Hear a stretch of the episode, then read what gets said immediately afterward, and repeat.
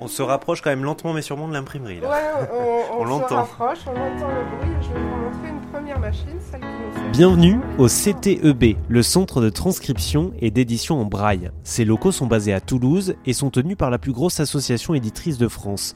Ici, on ne parle pas de traduction, mais de transcription d'œuvres en braille. Cela va de la littérature classique au magazine institutionnel, en passant même par les relevés bancaires. Ce qu'il faut vous dire, c'est que c'est ici, à Toulouse, que sont transcrits et imprimés pratiquement tout ce qui se fait en braille en France.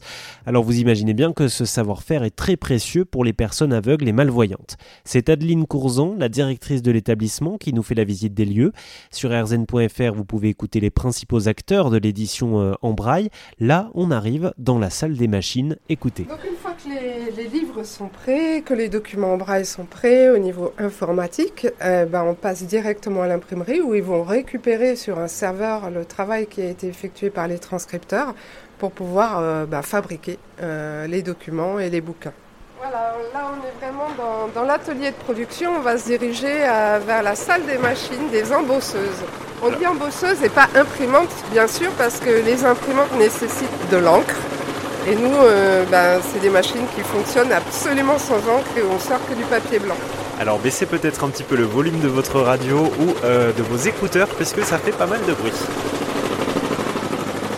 Alors oui, vous entendez une machine, donc c'est des petits marteaux qui sont fixés sur des plaques métalliques. Et ces petits marteaux, ils vont impacter le papier euh, sans pour autant le trouer, hein, mais simplement en formant des bosses.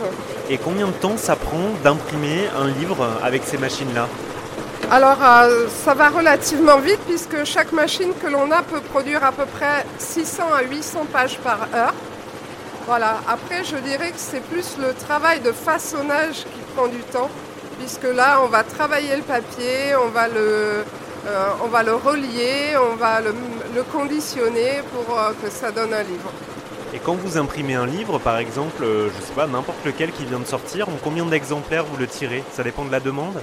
En moyenne, je dirais qu'un nouveau titre produit en braille chez nous va sortir à 10 exemplaires. C'est très peu. Et si c'est peu comme ça, c'est parce que j'imagine que c'est pas envoyé à des particuliers, c'est peut-être consultable dans des lieux?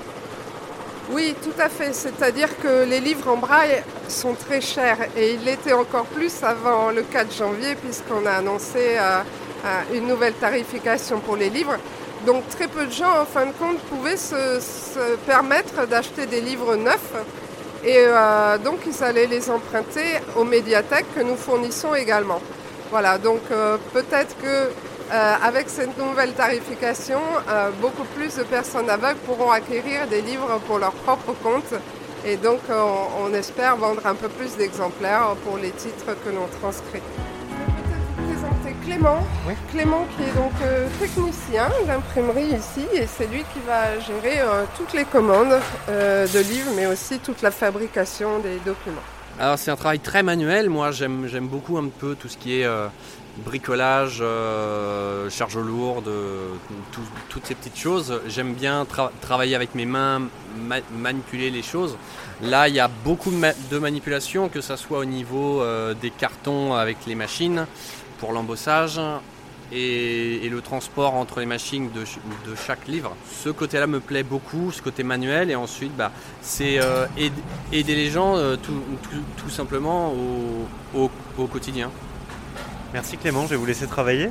La suite de la visite se passe cette semaine sur RZN Radio ou sur rzn.fr.